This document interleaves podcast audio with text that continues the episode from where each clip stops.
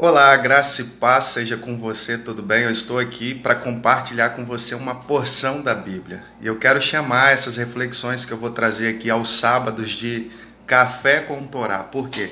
Eu estou exatamente aqui tomando o meu café e me veio um texto para eu compartilhar com você que é riquíssimo, muito rico. E o texto que eu quero compartilhar com você está em Gênesis, capítulo 48, verso 14 até o número 18.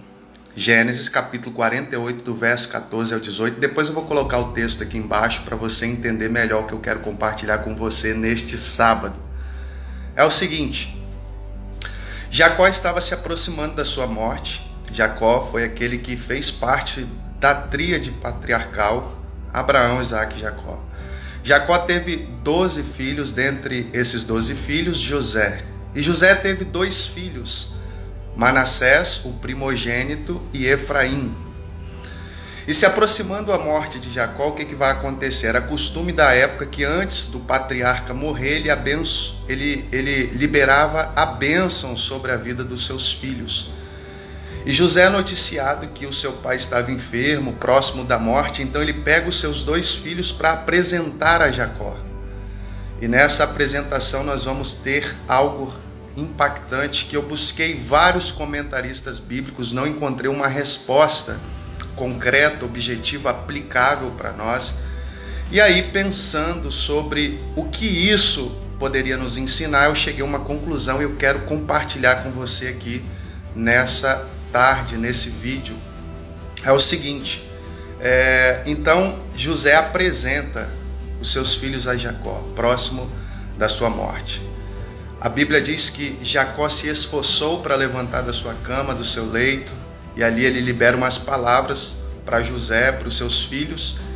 E no momento da bênção, da transferência da bênção, como eu já disse, isso era uma questão cultural. É, José coloca Manassés na mão direita de Jacó e Efraim na mão esquerda, seguindo o costume, porque Manassés era o primogênito. Mas no momento em que Jacó vai abençoar os filhos de José, ele cruza as mãos e a Bíblia dá detalhe dizendo que ele fez isso de propósito.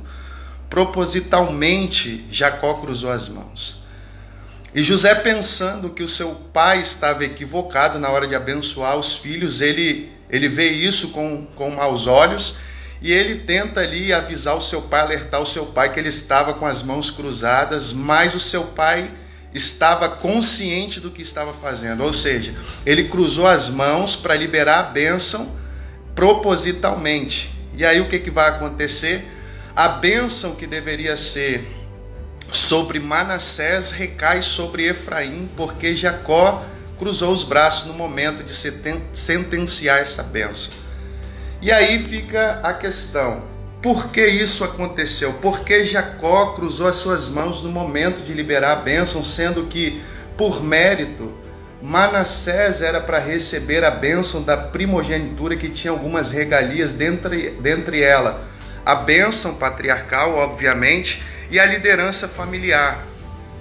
Mas nesse momento, quem recebe essa bênção patriarcal, o direito que a primogenitura trazia é Efraim e ele era o filho mais novo. E essa não é a primeira vez que isso não é a primeira vez que acontece na Bíblia. Nós vemos isso acontecendo com com o próprio Jacó. Nós vemos, nós vemos isso também acontecendo com, com Pérez, Pérez e Zerá, os filhos de Judá e Tamar. E agora, pela terceira vez, a Torá nos relata esse acontecimento que o filho mais novo recebe o direito da primogenitura e todas as suas bênçãos outorgadas. E aí eu cheguei a uma conclusão após consultar vários comentaristas bíblicos e pensar sobre o texto. E a conclusão que eu cheguei é a seguinte: a bênção de Deus não pode ser alcançada por mérito. A bênção de Deus sempre será alcançada pela graça. Isso é tão profundo e tremendo que no versículo 17 e 18 José tenta mudar as mãos do pai, tentando colocar ali a mão direita sobre a vida de Manassés, mas Jacó permaneceu com a mão sobre a cabeça de Efraim porque ele estava consciente do que ele estava fazendo. Mesmo Efraim não sendo o filho mais velho, o primogênito, ele decidiu conscientemente liberar a bênção sobre Efraim. Mesmo sabendo disso, que Manassés, por mérito, deveria ser abençoado, Jacó propositalmente abençoa Efraim. E aí eu aprendo algo que a bênção de Deus não pode ser alcançada por mérito, muito menos pelo nosso esforço. A bênção de Deus é liberada sobre nós unicamente pela fé e a graça, o favor de Deus sobre as nossas vidas. Que neste sábado o favor de Deus recaia sobre a tua vida. Mas você pode se perguntar: mas eu não mereço, eu não orei muito essa semana, eu não fiz muito. Não importa. Tudo aquilo que recebemos de Deus é pela graça unicamente.